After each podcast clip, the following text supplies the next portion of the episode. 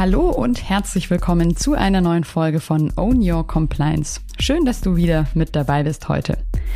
Ich spreche jetzt gemeinsam mit Marco über das Thema Drive Sustainability Assessment. Auch hier geht es um ein Managementsystem, was geprüft wird. das heißt, die stellen nicht nach Fragen, ähm, was habt ihr hier gemacht, sondern was macht ihr und was macht ihr auch hier fortlaufend? Wie verbessert ihr euch und wie ist euer Konzept dazu und was äh, und letztendlich kommt immer die Frage auf das Managementsystem, in dem Fall Nachhaltigkeit.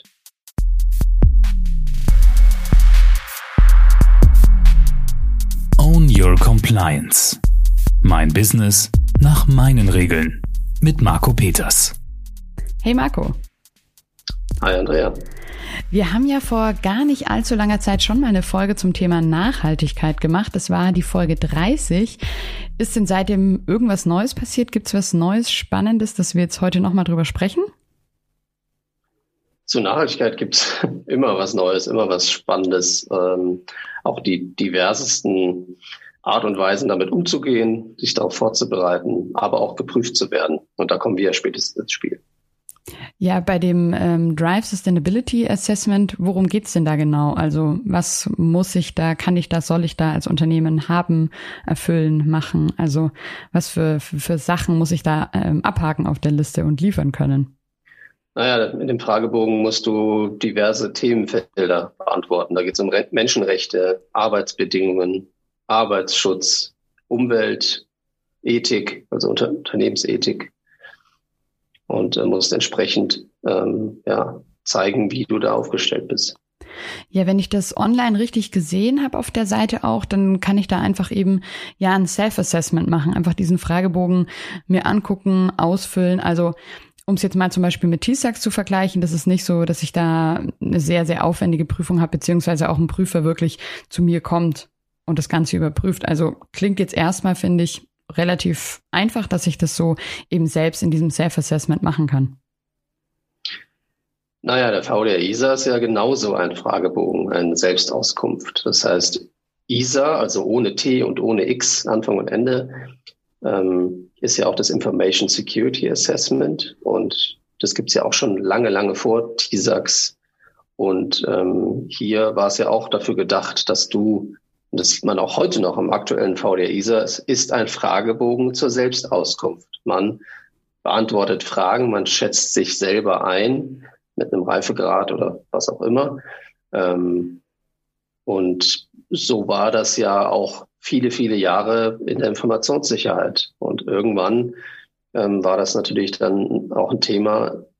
Ähm, also hast du entsprechende Fragebögen so ausgefüllt, dass am Ende dann der Auftraggeber gesagt hat, äh, ähm, das sieht ja nicht so gut aus. Ähm, ich glaube, da muss mal ähm, ein Auditor oder eine Auditorin vorbeikommen und äh, das Ganze überprüfen.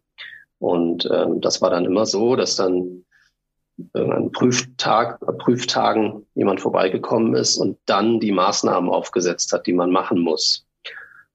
Warum erzähle ich das? Weil es jetzt auch genauso ist. Das heißt, du hast jetzt den SAQ, den füllst du aus, ähm, schickst den deinen Auftraggeber und dann wird erstmal anhand deiner Antworten ähm, kurz bewertet, ist das in Ordnung?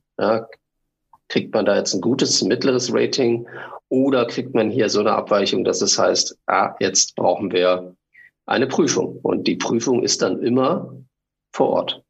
Das heißt, dann hat man das Gleiche, wie ich es eben beschrieben hat. Ähm, Prüfdienstleister kommt vorbei, schaut sich die Gegebenheiten vor Ort an, schaut sich die sogenannten Akten an, also ähm, wie ist das Regelwerk dazu, ähm, führt Interviews mit den Mitarbeitern, Mitarbeiterinnen und ja, sagt am Ende, was dann letztendlich alles die Abweichungen sind, also der sogenannte Maßnahmenkatalog. Und dann weiß man, was zu tun ist und muss entsprechend diese Abweichungen abstellen und das dann am Ende berichten. Oder im besten Fall hat man ja vorher schon alles gut, gut gecheckt. Aber das heißt quasi, ich mache erstmal diesen ähm, Fragebogen, den ich selbst ausfülle und vielleicht im Zweifelsfall kommt dann eben auch nochmal ein Prüfer oder eine Prüferin vorbei sozusagen. Du hast ja beim letzten Mal, also in der letzten Folge schon EcoVadis als Assessment erwähnt und jetzt heute wollen wir eben über das Assessment Drive Sustainability sprechen und wie der Name schon vermuten lässt, kommt das vermutlich aus der Automobilindustrie, oder? Ganz genau. Wie ist denn da jetzt so der Ablauf, wenn ein Unternehmen zu euch kommt und sagt, hey, wir brauchen hier irgendwie dieses Assessment, sollen uns damit beschäftigen? Wie geht ihr da vor? Ist das ähnlich wie bei TSAX und anderen Themen auch, dass ihr eben guckt, okay, wie ist der aktuelle Stand? Wo sind Lücken? Was müssen wir tun? Ganz genau, weil dann können wir ja helfen. Also wir müssen rausfinden, wo steht ihr?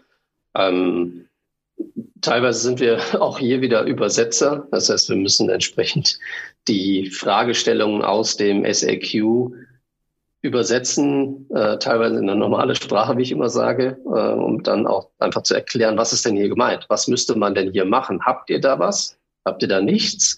Und dann helfen wir natürlich auch dabei, das so umzusetzen, dass man hier was vorweisen kann. Die meisten Unternehmen versuchen es wahrscheinlich auch erstmal selbst das zu lösen. Oder ist aus deiner Erfahrung, wenn Unternehmen dieses Thema hören, das auf den Tisch bekommen, ähm, sie, sie sich eher gleich dann Unterstützung holen? Ja, mit T-Sax haben das, glaube ich, jetzt mittlerweile viele mitbekommen, dass das die eigentlich schlechteste Lösung ist, ähm, unvorbereitet oder wirklich nicht auf einem, mit einem richtig guten Niveau in T-Sax-Prüfung zu gehen. Und hier ist es ja noch normal. So wie es damals beim ISA war, also vor TISAX, äh, ist es jetzt auch noch normal, dass man da einfach mal beantwortet und schaut, was passiert. Und dann entweder hat man eine Prüfung oder man hat keine Prüfung. Ähm, natürlich, ja, wenn man hier vorbereitet reingeht äh, und wir können ja genau sagen, was man tun muss, damit man entsprechend aufgestellt ist, dass es hier zu keiner Prüfung kommt, sondern dass halt die, die, ähm, die SAQ entsprechend so ausgefüllt wird, dass dass am Ende vielleicht hier durch eine Stichprobenprüfung, ja, schick mir mal zwei, drei Sachen, damit ich es anschaue, ähm, das entsprechend dann auch durch ist. Ja. Ist es denn ähnlich wie zum Beispiel auch beim Thema Datenschutz, dass ihr auch im, bei Bedarf eben dann den externen Nachhaltigkeitsbeauftragten stellt? Ja, unbedingt, weil auch hier, ähm, wenn kein Managementsystem vorhanden, äh, müsste man ja ein Managementsystem aufbauen, dann in dem Fall für Nachhaltigkeit damit man ähm, ja hier A, das Ganze ähm, ähm, aufbaut, also in die Umsetzung bringt, aber dann auch in den Betrieb bringt, weil auch hier geht es um ein Managementsystem, was geprüft wird. Ja, das heißt, die stellen nicht nach Fragen, ähm, was habt ihr hier gemacht, sondern was macht ihr und was macht ihr auch hier fortlaufend? Wie verbessert ihr euch und wie ist euer Konzept dazu und was äh, und letztendlich kommt immer die Frage auf das Managementsystem, in dem Fall Nachhaltigkeit. Du hast jetzt vorhin schon so ein paar Themen angesprochen, ums, um die es da eben geht, auch in diesem Assessment. Was ist jetzt so aus deiner Erfahrung von den Kunden, die ihr in dem Bereich schon habt? Ähm, also in welchen Bereichen sind sie die meisten Unternehmen schon gut aufgestellt und haben das auch auf dem Schirm beim Thema Nachhaltigkeit? Und wo siehst du vielleicht noch so die größten Lücken? Bei welchen Themen ähm, ist da vielleicht noch so am meisten Fragezeichen und Lücken da? Naja, wie so oft ist es so, dass du vielleicht an manchen Stellen schon ganz gut aufgestellt bist, aber du hast es nicht dargestellt. Also du kannst es nicht nachweisen. Du kannst nicht zeigen, dass du das schon so machst. Und spätestens dann äh, kannst du auch nicht beweisen, dass du regelmäßig auch das entsprechend nicht nur überprüfst, sondern dich da auch verbesserst. Das heißt, alles das, was ein Managementsystem braucht, ist in den meisten Fällen natürlich nicht vorhanden. Selbst wenn es ein Managementsystem gibt für Datenschutz, für Informationssicherheit, haben die die Teile, ähm, die es dazu gibt, dann entsprechend äh, alles im Bereich Nachhaltigkeit natürlich nicht auf dem Schirm, haben die natürlich nicht in dem, im Betrieb des Managementsystems. Und das, das ist immer erstmal der Schritt, den man machen muss, dass man, dass man vor allen Dingen das findet, was vorhanden ist. Es ist irgendwie vorhanden und man muss es dann entsprechend ähm, sortieren und dann auf die Straße bringen, dass es im Managementsystem auch funktioniert.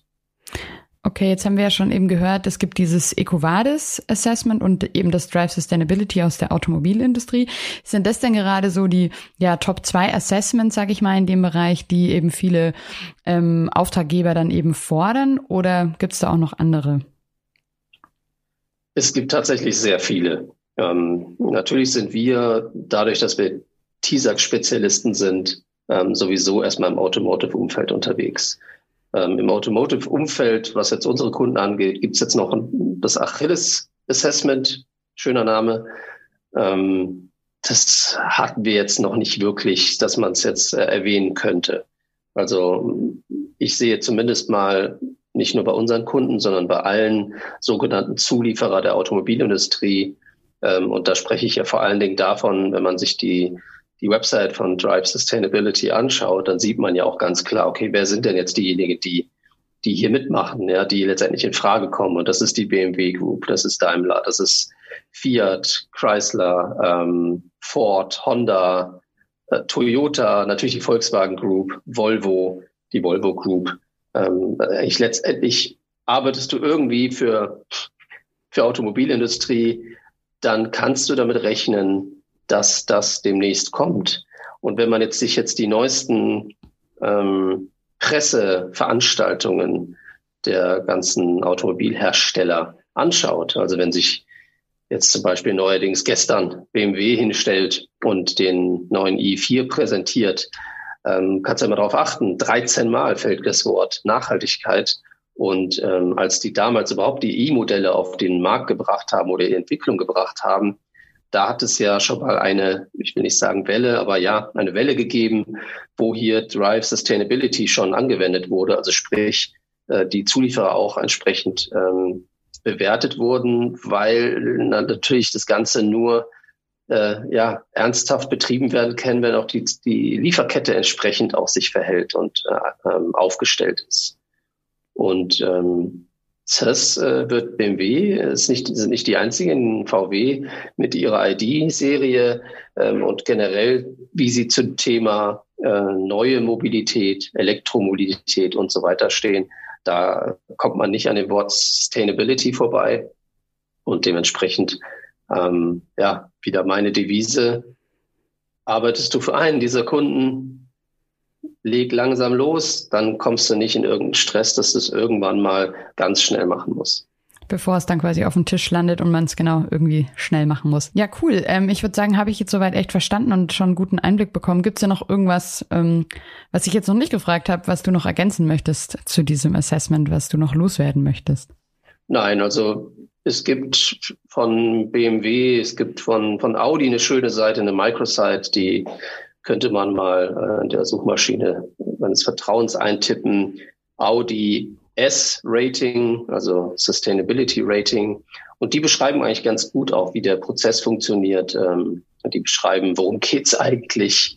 Ähm, Gibt es auch ein Video dazu. Also all diejenigen, die sich jetzt angesprochen fühlen, ähm, weil sie vielleicht ähm, wirklich vorbereitet sein wollen, selbstbestimmt sagen, ich kümmere mich jetzt schon. Oder auch diejenigen, die jetzt ja eine E-Mail erhalten haben, die können sich zum Beispiel auf der Seite ganz gut informieren, dass sie über diesen Podcast hinaus nochmal sich ein bisschen reinlesen können. Ja, cool. Danke für den Tipp. Eine Frage noch, die ja vielleicht auch öfter an dich gestellt wird. Wie aufwendig ist das Ganze denn? Also wie lange sollte ich dafür grob einplanen eben für dieses Assessment? Ich hoffe mal nicht ganz so lang äh, wie für TISAX, oder? Ähm, würde ich mal auf jeden Fall beantworten, nein. Also das ist, das ist äh, nicht so aufwendig wie TISAX im Durchschnitt bei den Unternehmen, die wir bisher begleitet haben. Ähm, da kann man auf jeden Fall mal sagen, dass TISAX schon eigentlich immer sehr aufwendig ist. Hier, ja, es kommt natürlich darauf an, wie bin ich aufgestellt, wie sind die Unternehmen aufgestellt. Ähm, ähm, manchmal ist es auch so, dass, dass es trotzdem aufwendig ist, das Ganze, was wir vorfinden, auch wenn da schon viele gute Dinge sind, die überhaupt mal so zu sortieren, dass sie dann ins, entsprechend in so einem ähm, Assessment dann auch dargestellt werden können. Ja. Ähm, das ist manchmal sogar mehr Aufwand als ja, from scratch zu beginnen beim Unternehmen und zu sagen, okay, jetzt legen wir los. Wir helfen euch jetzt dabei, ein Nachhaltigkeitsmanagementsystem aufzubauen. Und ähm, ja, aber ja, das ist jetzt nicht so, dass man da unbedingt ein Jahr für braucht bei einem Unternehmen, weiß ich nicht, 100 bis 500 Mitarbeiter, sage ich jetzt mal. Okay, perfekt. Alles klar. Dann weiß ich da Bescheid. Danke dir. Sehr gerne. Und damit endet die Own Your Compliance Folge für heute. Wir haben von Marco erfahren, was es mit dem Nachhaltigkeitsassessment Drive Sustainability auf sich hat und was es da zu beachten gibt. Hast du denn auch eine Frage an Marco? Dann schreib einfach eine E-Mail an podcast.marcopeters.de. Und jetzt? Am besten den Podcast abonnieren, damit du in Zukunft keine Folge mehr verpasst. Danke dir fürs Zuhören und bis zum nächsten Mal. Ciao, deine Andrea.